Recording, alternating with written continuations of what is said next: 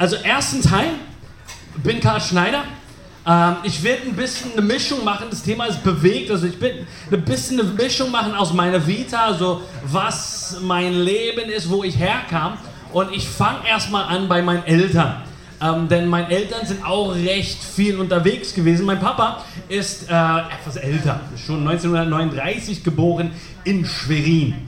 Äh, wer Schwerin nicht kennt, das ist in Mecklenburg-Vorpommern, nördlich von hier. Und äh, da ist er, wie ich sagte, 39, also während dem Zweiten Weltkrieg geboren worden. Ähm, seine Mutter musste operiert werden in Hamburg, also waren sie gerade dort auf einem Bus äh, dann auf der Rückfahrt zurück, weil alles gut gelaufen ist. Und da liefen dann die Menschen wortwörtlich auf die Autobahn und haben gesagt, die Russen kommen. Busfahrer hat gesagt, wir wenden um, zurück nach Hamburg. Weil Omi sich nicht so gut bewegen konnte. Omi übrigens lebt noch und ist 104. Hammer. Spricht nicht so viel, aber sie lebt noch. Und ähm, hatte auch ein bewegtes Leben. Und ähm, mein, mein, mein, Vater dann mit 26 hat seinen Ta Eltern so am Tag vorher gesagt, hört zu, Mama, Papa, ähm, ich, ich ziehe jetzt nach, Amerika, nach Nordamerika, ich gehe nach Kanada. Und am nächsten Tag ist er einfach auf einem Containerschiff ein, eingestiegen, also er hat sich einfach so einen Platz gekauft, Containerschiff, da so ein, zwei Wochen braucht von Hamburg dann nach Montreal. Schlüssel in der Situation ist, mein Papa hat kein Wort Englisch, Französisch gesprochen, der hat einfach nur gutes Deutsch, also Hamburger Spitzenzeile gesprochen. Er hat gedacht, damit kommt man weit genug auf der Welt. Ähm, und dann landet er in Montreal und Montreal war damals so die Haupt, äh, geschäftlich gesehen, die Hauptstadt für viele große Firmen. Und als er ankam im Pier, da, da war ein Hochhaus und da stand B-A-S-F. Wer das nicht kennt, ist eine äh, deutsche äh, Chemiefirma und die sind recht groß so durch die ganze Welt. Und er sagte, ach, die kenne ich doch, ich habe schon mal für die ein paar Projekte gemacht in meinem Studium. Da gehe ich einfach mal hin und frage nach, wie es ihnen geht. Der geht einfach die, die Tür rein, so mit seinem Gepäck und fängt an, die Sekretärin da in Deutsch anzulabern. Die guckt ihn an und denkt, oh nee, irgendein ganz wichtiger VIP ist aus Deutschland angekommen und wir haben es völlig verpeilt, ihn vom Flughafen abzuholen, schnell den VP, also den Vizepräsident der Firma, runterholen und ihn begrüßen. Der Typ kommt runter, die drücken sich die Hand, die geben sich die Hand, die reden ein bisschen und mein Papa geht weg mit einem Job, Englischkurs, Französischkurs und alles Palette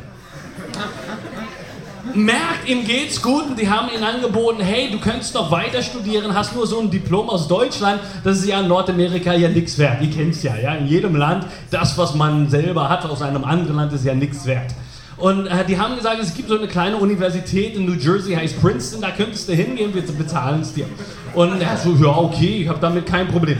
Ist dann hingegangen, hat aber gemerkt, er braucht so einen Englischkurs weil du hast die Englischkurse dort. Princeton äh, ist eine recht gute Universität, hat einen gewissen Anspruch an ähm, das, was man macht, ja, und das, was man schreibt.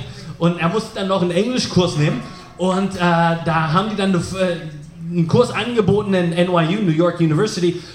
Und er kam dann rein und er hat gefragt, yes, can I have an English class, please? Und sie haben gesagt, ja, eigentlich sprechen sie recht gut Englisch. Wie lange? Three years. Dann haben sie gesagt, komm rein, komm rein. Ähm, in der ersten Unterrichtsstunde guckt er sich die Lehrerin an und sagt, excuse me, would you marry me? Also äh, übersetzt heißt das, würde, würde, eigentlich würdest du mich heiraten. Und die Frau sagt, du bist verrückt, setz dich hin. In Englisch übrigens. Also, you're crazy, sit down. Diese Frau ist übrigens eine Frau geworden und ist jetzt meine Mama. Ähm, das war in New York. Einige Jahre später ging es dann nach Montreal. Da kam eine recht süße to Tochter auf der Welt. Das war meine große Schwester. Und danach kam dann der Hammer. Das wäre ich gewesen. Und dann ähm, haben sie sich gesagt, die müssen doch ein bisschen umziehen. Äh, mein Papa ist Bauingenieur, Civil Engineer und hat dann für die kanadische Regierung gearbeitet. Für eine Firma heißt the Foundation Company of Canada. Hört sich ein bisschen so MacGyver-mäßig an. Ist es auch ohne das ganze Stealth- und CIA-Zeugs. Also war eine Baufirma für die kanadische Regierung im Auftrag der Vereinten Nationen, Goodwill Projects, also Bauprojekte, die andere Länder zu unterstützen. Also auf einmal ging es dann von Montreal, übrigens da bin ich geboren, Montreal, Quebec, Kanada, Und dann ging es von Montreal nach Sri Lanka. In Sri Lanka ist eine kleine Insel südlich von Indien. Da haben wir erstmal in Colombo gewohnt, dann sind wir nach Norden gegangen, äh, so in der Nähe von Pitarugalagala, ähm, in Madruoya. Kennt jemand Madruoya? Madruoya? Nein? Okay, ich, ich hab, hätte es auch sonst nicht gekannt. Ich glaube, es existiert nicht mal, war so ein Baudorf, nur fürs Projekt. Und von äh, Madurai, Sri Lanka, ging es dann hoch nach Bombay und von Bombay ging es nach Delhi. Von Delhi ging es nach Bangkok, von Bangkok ging es nach Kairo. Von Kairo ging es nach Hamburg und da in Hamburg war, wohnten wir bei meiner Oma für eine Weile, haben gerne die gute deutsche alte Hausmannskost genossen von Oma. Und von Hamburg ging es zurück nach Montreal. Von Montreal ging es nach Vancouver, von Vancouver ging es dann nach Toronto. Von Toronto ging es zurück nach Montreal, von Montreal dann nach St. John's bei Fundland. Wunderschöne Gegend in der Nähe von Grönland, aber eisig kalt. Bei 2 Grad im Sommer, ja, 2 Grad im Sommer, gehen die Leute in Shorts und T-Shirt raus, schmieren sich Butter auf die Haut, um sich absichtlich zu verbrennen, dass sie braun werden. Und ich habe gedacht, Leute, Solarium? Ja, irgendwie, die haben es nicht geschnallt. Aber hey, das war ihr Ding. Dann von St. John's bei Fundland ging es nach Hamburg. Von Hamburg ging es nach Berlin. In Berlin habe ich dann Abitur gemacht und dann auf einmal gab es so eine Geschichte, ganz kompliziert, musste ich in die Bundeswehr, dann war ich in Zelle. Von der Bundeswehr kam ich raus, ähm, war, ja, komplizierten Gründen, da komme ich nachher dazu, äh, ging es von Celle dann nach Berlin, von Berlin dann nach Schwerin, von Schwerin, da habe ich dann Zivildienst gemacht, von Schwerin dann nach Stuttgart, da habe ich dann Theologie studiert, von Stuttgart dann nach Los Angeles, von Los Angeles nach Berlin, von Berlin nach die wunderbare Stadt Magdeburg. Und wie ihr merkt, ich bin immer noch da. Also wie ihr merkt, es, es hat sich was bewegt in meinem Leben. Da, da, da war immer Bewegung. Das Problem bei Bewegung ist, wenn man bewegt ist und wenn man sich bewegt, ist man nicht verankert. Auf jeden Fall geografisch waren wir nicht verankert. Und dann sucht man in seinem Leben Halt. Es ist schön, bewegt zu sein, es ist schön, rumzukommen, es ist schön, vieles zu sehen. Und einerseits muss ich sagen, unsere Familie hat ein sehr cooles Familienleben, weil manchmal zwischen diesem Bauprojekt, da hat mein Papa gesagt, weißt du was, ich will jetzt drei Monate nicht arbeiten und wir nehmen einfach Zeit als Familie. Ja, er konnte es sich finanziell leisten, war nicht so ein Ding zwischen ein paar Projekte. Hocken wir einfach irgendwo, wohnen im Hotel, alles Paletti, alles klar. War eine wunderschöne Zeit. Auf einmal hast du echt 24-7 Zeit mit deinem Papa. Hammer, wunderschön. Und trotzdem ist man ständig in Bewegung. Ständig geht es von einem Ort zum anderen. Und als wir in Berlin waren, da landete ich in Berlin in so eine Halbdiplomatenschule, John F. Kennedy Schule in Berlin-Zehlendorf. Und ähm, auch einmal ging es darum, sich irgendwie anzupassen, irgendwie auch anzukommen. Und ähm, ich habe vorher als Kanadier immer versucht, Eishockey zu spielen, war recht gut. Aber naja, in Deutschland kannst du Eishockey einfach vergessen. Tut mir leid, nicht, nicht mir übel, übel nehmen, aber als Kanadier mit dem Standard von Eishockey ist Deutschland einfach nicht so das Ding. Und ähm, da habe ich gemerkt, mit Eishockey kommt man einfach nicht an, da punktet man nicht bei irgendjemanden, bei Freunden, bei Frauen, bei irgendjemanden. Dazu muss ich sagen, weil ich in einer Privatschule war, wir haben Unterricht sehr oft bis 16, manchmal 18 Uhr gehabt und die haben viele sehr oft Training gehabt, weil viele haben dann absichtlich eine Lehre gemacht, um Zeit zu haben für Eishockey und da war das Training dann dienstags um 14 Uhr. Hallo, wie soll ich denn das schaffen? Also das hat nicht geklappt. Dann fing ich an, Basketball zu spielen. Ich spiele übrigens immer noch sehr gerne Basketball, leider nicht oft genug. Und da, da, da kam ich ein bisschen an, aber trotzdem, ich wurde nicht verankert. Trotzdem war ich nicht da, wo ich sein wollte. Im Herzen wollte ich ankommen, dazugehören. Ich wollte nicht einfach, ich sag mal, ein bisschen vagabund sein, mich hin und da bewegt sein. Also habe ich einfach das gemacht, was notwendig war, um sich anzupassen. Ähm, war, wie ich sagte, eine Diplomatenschule. Meine damalige Freundin hat zum 18. Geburtstag einen BMW 45er bekommen. Eine andere hat einen Porsche 911er bekommen. Eine andere kam einfach jeden Tag so ein äh, Rolls Royce mit einem Chauffeur. Also die haben ein bisschen Platte gehabt, ja. Ähm, eine, eine, andere Freundin, die hat halt pro Woche damals 500 Mark bekommen. Das ist ja Mark, also ist ja nichts wert, ja. Ähm, aber ich sag mir, es gibt nur so viele Gummibärchen, die man sich mit 500 Mark die Woche kaufen kann. recht viele. Ich habe es jetzt nicht versucht, aber also mit 500 Mark die Woche kriegt. Aber irgendwann man steigt man um. Ja, also Gummibärchen geben einfach nicht den Zuckerkick, den man so richtig braucht. Und ich habe gemerkt, okay, da, da, ist so irgendetwas, was ich da.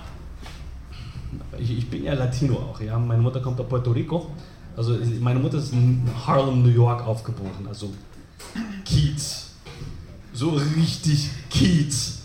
Nicht Kreuzberg möchte gern wannabe Kiez, sondern Harlem, New York. Ähm, also meine Mutter ist, ist eine ganz liebe kleine Frau, aber zur selben Zeit habe ich auch immer noch Angst vor ihr. Ja, oh, ja, ja, ja, nee, nee, nee. Es gibt manche Mamas, ja, ich habe noch nie in meinem Leben irgendwann, ich habe sie nie widersprochen. Davor habe ich zu viel Respekt. Das ist eine Ghetto-Frau. Nee, nee, nee, nee, nee, nee, nee. Das ist nicht irgendeine Hinterwälder Dorffrau, ja, mit einer Schürze rum. Das ist eine Ghetto-Frau, die hat wahrscheinlich irgendwo 9 mm versteckt. Nein, nein. Aber sie ist schon hardcore. Also ich habe absoluten Respekt vor meiner Mama. Und ich, ich dachte, ich, ich, ich lasse dann das, das Puerto-Ricanische, das Latino in mir hochkommen und dachte, mit dem ganzen Geld, was da rumfließt, dann versuche ich einfach mal ein bisschen äh, Stein und grünes Zeug zu verkaufen. Lief recht gut, also von dem, äh, dann habe ich mich bewegt, so von grünen Sachen, braunen Sachen auf weißen Sachen. Ähm, Pulver, was sehr oft durch die Nase hochgeht. Ähm, und das habe ich dann auch recht gut verdient, habe so ein Tausender am Tag verdient. Ähm, einfach so in dem Versuch anzukommen. Ich wollte gewollt sein. Ich wollte ankommen, die sagen, yeah, what's up, bro? What's up, what's up, what's up? Weil ich war ja die ganze Zeit bewegt. Ich habe mich immer hier und da bewegt, aber bin nicht angekommen. Also ich wollte einfach das machen, was notwendig war, dass ich ankomme, dass ich eine Verbindung baue. Und da ich da nicht immer der Geschickteste bin in echte Beziehungen bauen, habe ich gedacht, okay, oberflächlich Beziehung bauen. Hä, was soll's? Beziehung ist Beziehung, oder? Ich habe versucht, meinen Weg zu finden. Ich habe versucht, meinen Platz zu finden in der ganzen Bewegung, die es gab in meinem Leben. Ich habe versucht, anzukommen. Und in, in, der ganzen Bewegung, es äh, gab eine Komplikation. Ich habe dann Abitur äh, geschafft und habe dann noch ein Stipendium bekommen für eine Ivy League Universität in den USA und äh, Brown University. Und auf einmal rief die Bundeswehr. Ich dachte, hey, wait a second, warte. Als ich 1992 nach Deutschland kam, habt ihr mir gesagt, ich bin nicht mehr deutsch. Man muss verstehen. Mein Papa in Deutschland geboren, urdeutsch, also deutscher geht's gar nicht, ja. Ähm, ist ausgewandert, ist dann Kanadier geworden, nachdem ich geboren wurde. Ich aber war Kanadier, bin Deutscher geworden, als also ich war Deutscher, er war doch Deutscher, als ich geboren wurde. Meine Mutter war Amerikanerin. Man muss sich vorstellen, eine Familie kommt an einem, äh, am Flughafen und die sehen einfach nur, der Papa ist Kanadier, die Mutter ist Amerikanerin, Amerikanerin und der 13-jährige Sohn ist Deutsche.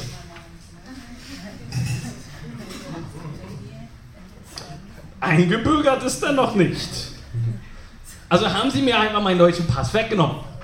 Aber als ich dann 18 bin, ja, Zeit von die wunderschöne Bundeswehr, dann bin ich stark klar. Dann bin ich irgendetwas Schönes und Süßes und Reifes, was sie einfach pflücken wollen.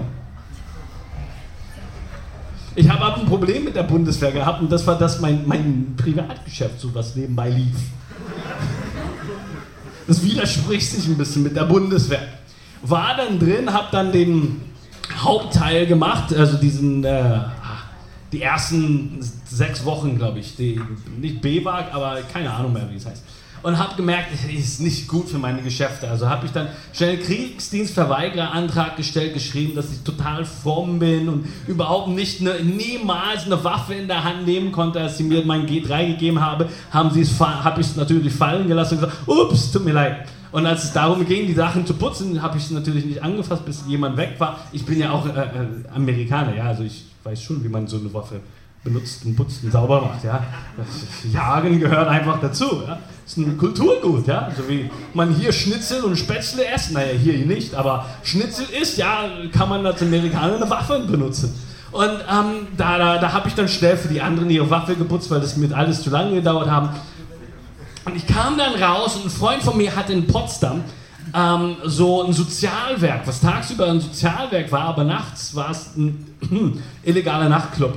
Und ich dachte, aber da mache ich dann Zivildienst, weil dann bin ich offiziell tagsüber angestellt und dann abends habe ich meinen Spaß und führe mein Geschäft weiter. Das Problem ist, gerade als ich rauskam aus der Bundeswehr, wurde er geknackt und es wurde entdeckt. Also auf einmal das, worüber ich meine Chancen aufgebaut habe, fiel zusammen. Und die Bundeswehr hat gesagt, sie haben zwei Wochen Zeit, etwas zu finden. Und wenn nicht, sind sie ganz herzlich wieder willkommen. Und das Krasse ist, das einzige, die einzige Zivildienststelle, die ich finden konnte, weil ich natürlich die ersten eineinhalb Wochen nur Party gemacht habe, war dann eine Kirche in Schwerin. Was mich so was von gar nicht angesprochen hat. Aber durch den Umgang mit den Menschen in dieser Kirche fiel mir etwas über mich selbst auf.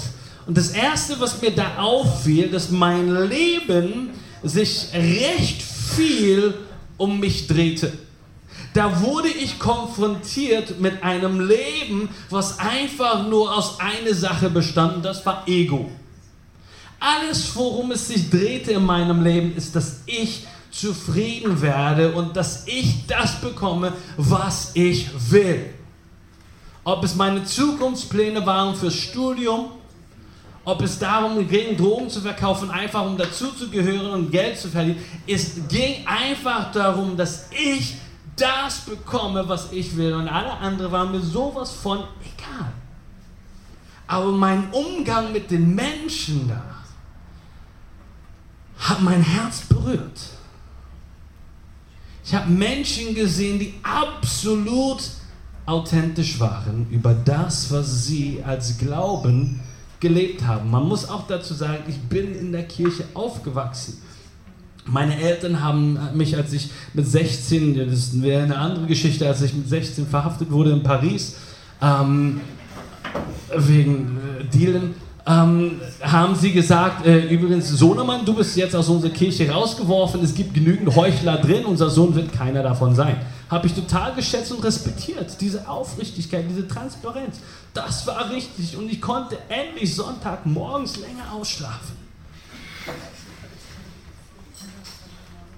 Aber ich kannte System Kirche. Ich kannte die Heuchler drin und ich kannte auch die Menschen, die authentisch waren. Aber natürlich meine Eltern, glaube ich, waren, sind authentisch, aber die sind ja nicht Eltern. Hm. Aber diese Personen, mit denen ich da gearbeitet habe, die waren total authentisch. Und ich fühlte mich immer wieder konfrontiert. Die haben einen Lebensstil geführt, wo es nicht um Geld ging.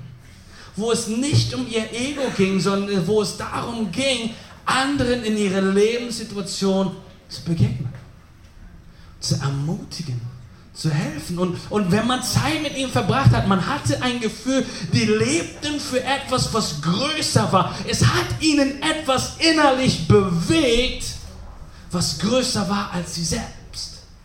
Die haben eine Schau gehabt, eine Vision gehabt, die haben etwas in den Augen ihres Herzens gehabt, das größer war als vor meinen Augen. Und ich fing an nachzudenken, was ist es? Was hat ihre Herzen entfacht? Was hat ihnen eine Leidenschaft in ihrem Leben gegeben, dass sie überhaupt nicht nach Geld gestrebt haben, überhaupt nicht nach Erfolg gestrebt haben, sondern sie waren wirklich glücklich, erfüllt und zufrieden, indem sie anderen Menschen begegnet sind, geholfen haben. Und ich wurde eingeladen als Übersetzer zu einer Konferenz. Und auf dem Weg dorthin habe ich gemerkt, dass dieses Ganze mich total innerlich bewegt hat und beschäftigt hat. Und es, als ich dann ankam, ich war ganz alleine in einem Saal. Und in dem Moment fühlte ich mich sowas von innerlich bewegt, konfrontiert mit mir selbst, mit meinen eigenen Grenzen, wie ich mit anderen Menschen umgegangen bin. Und ich habe dann etwas gesagt, das sich vielleicht ein bisschen fremd für, für manche sich anhört. Aber mein Gedanken war, folgende. Bis jetzt habe ich wirklich einfach nur für mich gelebt, versucht alles zu machen, nur dass ich glücklich und erfüllt werde. Und ich habe es dann einfach gewagt zu sagen, Gott, mein Leben gehört dir. Ich habe in dem Moment nichts gespürt, nichts gesehen, nichts wahrgenommen, sondern ich spürte einfach nur, merkte, da war diese innerliche Konfrontation. Bis jetzt habe ich nur für mich gelebt. Wie wäre es, wenn ich für etwas Größeres lebe? Äh, hier ist die Herausforderung. Ich habe keine Ahnung gehabt, was das Größere war. Es war ein absoluter crazy Schritt, so, ey Junge, was machst du denn da? Weil mit diesem Satz, ich habe keine Ahnung gehabt, was ich da wirklich sage. Aber zur selben Zeit habe ich gemerkt, von dem ganzen Bewegtsein, von den ganzen Umzügen, habe ich einen Anker gesucht und ich habe irgendetwas gesucht, was größer war als mich selbst. Irgendetwas, was mich festhalten kann, egal wo ich auf dieser Welt bin. Und ich habe gedacht, ich probiere es mit Gott. Einen Tag später habe ich in meinem Herzen eine Lebenskraft gefühlt, wahrgenommen. Ich habe auf einmal eine Liebe, ein Angenommensein empfunden, das mich völlig geflasht und überrascht hat, womit ich gar nicht gerechnet habe. Und wo ich gemerkt habe, als ich dann diesen Weg ging mit dem Glauben, mich bewegen ließ von, wenn ich so sagen darf, von Gott, habe ich gemerkt, ich wurde einerseits immer wieder mit mir selbst konfrontiert, aber ich spürte auch eine Kraft, nicht anderen die Schuld zu geben, sondern in mir zu reflektieren und Kraft zu bekommen, Veränderung durchführen zu können in meinem Umgang mit anderen Menschen.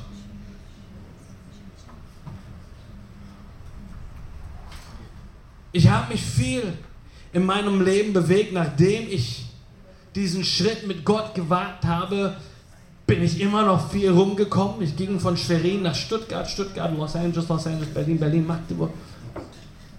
Aber auf einmal das ganze Bewegen spürte ich immer noch einen Halt. Spürte ich immer noch eine Stabilität, spürte ich immer noch einen Anker, der nicht geografisch war, sondern der in meinem Herzen war. Wo ich gemerkt habe, ich, ich kann zu Gott reden, auch wenn ich mir nicht immer sicher bin, was daraus wird. Ich habe immer wieder Momente gehabt, wo ich spürte, dass er echt ist dass er da ist. Und die Bibel sagt in Johannes Kapitel 14, Vers 6, ich weiß nicht, ob ich so form werden darf, aber Jesus sagt, er ist der Weg, die Wahrheit und das Leben. Und ich merke, als ich diesen Schritt gewagt habe, bin ich einen neuen Weg gegangen. Ich habe mein Studium für Brown University abgegeben Stipendium für 200.000 Dollar gesagt, tschüss. Habe mich entschieden, Theologie zu studieren. Ich habe gesagt, ich mache mich auf der Suche, was ist Wahrheit? Bereit, es zu entdecken. Und ich wollte leben. Und eins kann ich sagen, die Zeit reicht nicht mehr, was es ist zu sagen. Also ich sag's nicht mehr. Nein, nein, eins kann ich noch sagen. Ein Leben mit Gott ist für mich ein Leben in Freude, in absoluten Frieden. Dass da Momente sind, wo das Herz so einen Frieden bekommt, dass wenig mich noch erschüttern kann. Und eine Befähigung in Gerechtigkeit, in, in eine Kraft, anderen zu ermutigen, zu erbauen, zu helfen. Nicht aus meiner eigenen Kraft heraus, nicht aus einer Leistung heraus, sondern weil ich eine Verbundenheit zu Gott merke.